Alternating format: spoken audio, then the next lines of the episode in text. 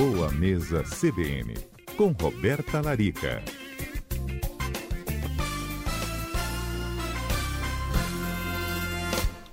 Boa tarde, doutora Roberta, tudo bem? Tudo bem, Mari? Boa tarde, boa tarde a todos da Rádio CBN, a todos os ouvintes. Tô querendo tanto aprender mais sobre azeite, doutora, mas a senhora falou que vai explicar tudo pra gente, igual a senhora fez com sal na, na semana passada, né? Sal assim que é bom, né, Mari? Porque a gente faz escolhas mais inteligentes, né? Não gasta dinheiro com o que não vale a pena, sabe como cuidar da saúde, fazer uma boa escolha, ou até mesmo um investimento aí como no caso do azeite hoje. Hoje não dá para trabalhar com preços bons, não, Mário. Exatamente. Doutora Roberta, eu sempre ouvi que na hora de comprar azeite, nós devemos olhar no rótulo para saber sobre a acidez. Se a acidez for inferior a meio por cento, é um azeite de melhor qualidade. Procede isso? Procede, Mário, isso aí. Na verdade, existem algumas classificações para ele ser chamado de extra virgem, que é o tal do azeite, né, que tem benefícios para a saúde, que protege o coração, né, que é rico em gorduras boas para o cérebro, baixo colesterol e tal, e que deve só ser usado para finalização do prato e para nossa salada, então é o azeite que interessa para a nossa saúde, ele precisa ter menos de 0,8 para ser classificado como extra virgem. Mas a gente sabe que quanto mais baixa a acidez, melhor é esse azeite, porque é maior, mais fino ele é, mais delicado, maior a concentração de polifenóis, maior foi o controle de temperatura para a produção desse azeite também, mais benefícios para a saúde. Então, abaixo de 0,5 é o que eu recomendo, mas na verdade até 0,8 ele poderia ser chamado de extra virgem, sabe, Mário? Mas você falou algo, eu posso chamá-la de você, né, doutora Roberta? Claro, claro. Ah, então tá bom. A senhora prefere senhora? Não, por favor, Mário. Então tá bom. Sou jovem. Doutora, você falou algo que não pode passar desapercebido. Você disse assim, que deve ser usado só na finalização dos pratos, o extra virgem, só na salada ou quando vai finalizar. Com azeite, a gente não deve fazer fritura? Pois é, Maria. Então, a gente encontra o extra virgem e o azeite de oliva virgem que é um pouquinho mais barato e que seria o azeite que eu indico para cozimento, porque ele tem uma acidez já acima de 0,8. Ele é um azeite mais em conta para comprar, mas ainda é um bom azeite e ele sim aguenta uma alta temperatura. Claro que o azeite, diferente de outros óleos, por ter mais gorduras insaturadas, ele vai saturar um pouquinho, você vai ter uma perda né, dos benefícios dele quando aquecido. Sim, você pode usar para cozimento, tá, Mari? Inclusive o extra virgem também só que você vai ter uma perda. Então, como o extra virgem a gente vai investir um pouco mais de dinheiro, vamos dizer, ele é um produto mais caro, o ideal é a finalização do prato. Quer cozinhar, quer fazer, por exemplo, um bacalhau, igual eu fiz no, no Instagram na semana passada, eu filmei a minha receita de bacalhau ao forno, Mari, deliciosa, inclusive. Ah, imagino. Confere lá. E eu usei quase um vidro de azeite para fazer aquela travessa toda de bacalhau com os legumes. Então, para isso, eu usei um azeite mais barato, um azeite com uma acidez aí já acima de 0,8, tá? Que seria um azeite de oliva virgem. Então, tem essas duas opções, um para finalização e um para aquecimento, no caso, para grelhar um frango. Outra dica, Mário, é o seguinte, como a gente está falando que o azeite extra virgem, ele é rico em polifenóis, ele tem todos esses benefícios e você vai pagar mais caro por ele, tem algumas dicas na hora de comprar também. Hum. Ó, primeira coisa, Mário, é assim, procurar uma garrafa que seja escura. E de preferência pegar o azeite lá do fundo da prateleira. Por quê? Esses, essas substâncias antioxidantes, esses polifenóis, eles são sensíveis à luz. Hum. Então, o azeite que vem no vidro transparente oxidou bastante, muito mais do que um azeite que é vendido numa garrafa fosca, uma garrafa escura. Hum, então, escolher um azeite no fundo da prateleira e na garrafa, quanto mais escura, melhor. Azeite não se dá bem com luminosidade. Não se dá bem. E, no fundo da prateleira, exatamente por conta da luminosidade do supermercado. tá? Então, essa é a primeira dica. Menos de 0,5 e, e a garrafinha de vidro ser mais escura. Quanto mais escura, maior a proteção desses polifenóis. Legal. Segunda questão, olhar a data de produção, então que dia foi produzido esse azeite, quanto mais jovem esse azeite, maior a concentração desses polifenóis também, quanto mais velho, mais ele oxidou, certo? E o local que ele foi produzido.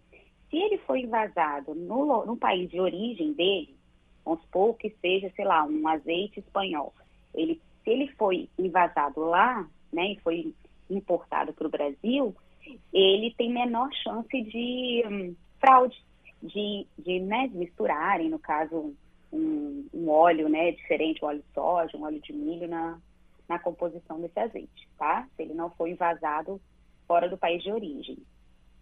Então, isso aí é uma outra dica bem importante também, Perfeito. sabe, Mário? Porque, é, inclusive, é, eu mandei para a Alberto aí, quando a gente escolheu o assunto, tem uma, uma análise né, do Ministério da Agricultura em que eles avaliaram 150 azeites, 60 e poucos só que passaram no teste. Então, assim, você vê, né? A gente tem que olhar não só o rótulo, não só a acidez, a garrafa, os ingredientes, porque o ingrediente tem que ser azeite, não pode ter outros óleos na composição ali, nem naquelas letrinhas miúdas que vem assim na garrafa, né?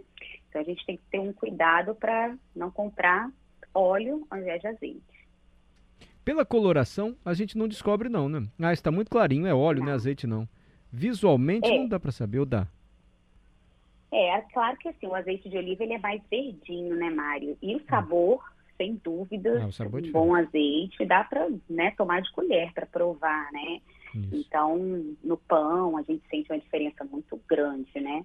Mas realmente, dentro de uma garrafa escura, por exemplo, na prateleira, é bem difícil, né, de identificar. Então, eu acho que é legal os ouvintes é, se apegarem a todas essas dicas, sabe? Garrafa escura, Sim. lista de ingredientes, olhar nas entrelinhas, nas letrinhas pequenas da garrafa, local que foi produzido, que foi envasado, de preferência no, no país de origem, né? E olhar a acidez também, que a gente já conversou. Roberto, Pedro Cunha, nosso produtor, tem pergunta para você. Então, Roberta, você falou do, do, do, uso do azeite no cozimento, né? Por exemplo, vou fazer o refogado do almoço, refogar um alho, refogar uma cebola. Ainda é melhor eu usar o azeite do que o óleo, porque existe um senso comum de que depois que o azeite é, fica quente, né, elevado a altas temperaturas, ele fica com as mesmo, o mesmo padrão do óleo. Usar azeite e óleo em alta temperatura é a mesma coisa. É ou não é? É melhor ainda continuar usando o azeite?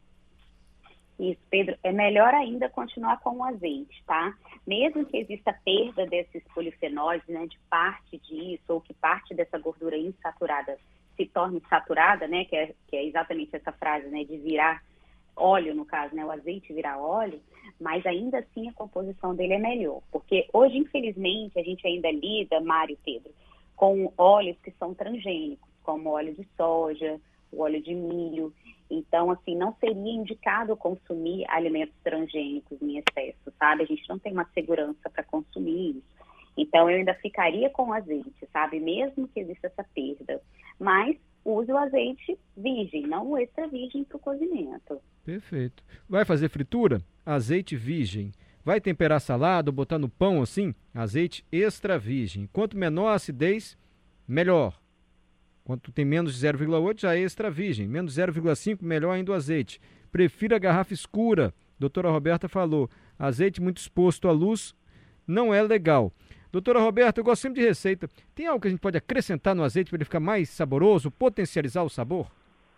Pois é, Mário. Lá no meu espaço gourmet, né, onde eu tenho os meus cursos, eu ensino os meus pacientes a fazerem um azeite aromatizado, que eu vou hum. ensinar aqui para vocês no, no ar. Ó, você vai pegar uma garrafa de vidro essas garrafinhas que a gente encontra até em lojas de festa para armazenar né, esse azeite, uma quantidade menor, porque ele vai ficar exposto à luz.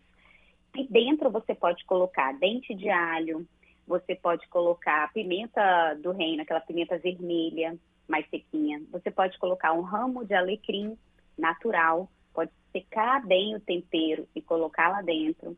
Você pode colocar ervas desidratadas também, que fica bem gostoso vai tampar esse azeite e deixar ele dormir pelo menos 24 horas antes de utilizar para poder temperar a sua salada ou finalizar o seu prato.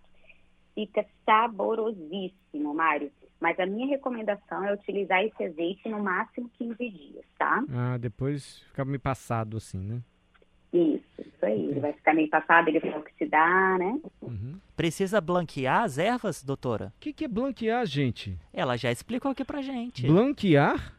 E eu faltei esse ah, dia. Ah, fazer aquele branqueamento? Isso. Você falou blanquear. Não. É branquear, blanquear. Precisa, não, doutora? Precisa. Não, pode pegar a erva natural, por exemplo, o alecrim fresco.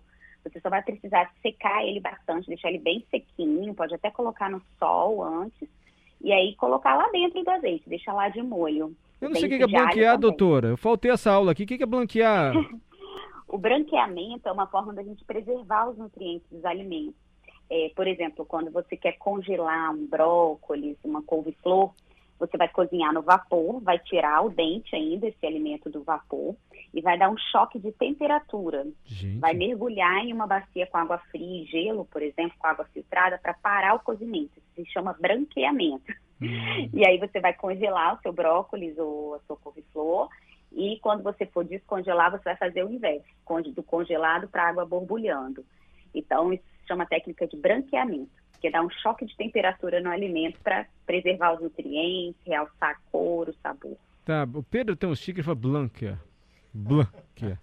Ô, doutora Roberta. Bota, o chefe Juarez aí para explicar para gente sobre branqueamento aí. Ciro escreveu assim: gosto muito de azeite com torrada ou ciabatta. Hum. Uma vez comprei um azeite que era a prensa não coada das azeitonas. Tinha uma poeirinha de azeitona prensada no fundo. Isso Nunca é mais achei esse azeite. Já viu isso, doutor Roberto? Nossa, que maravilhoso. Imagina esse azeite. Oh. Uma vez eu fiz uma viagem à Califórnia, hum. onde nós pudemos ir a um local onde é produzido. É isso, Mário, assim, é o sabor da azeitona. Ai, Agora aqui, eu sinceramente não encontrei esse azeite ainda.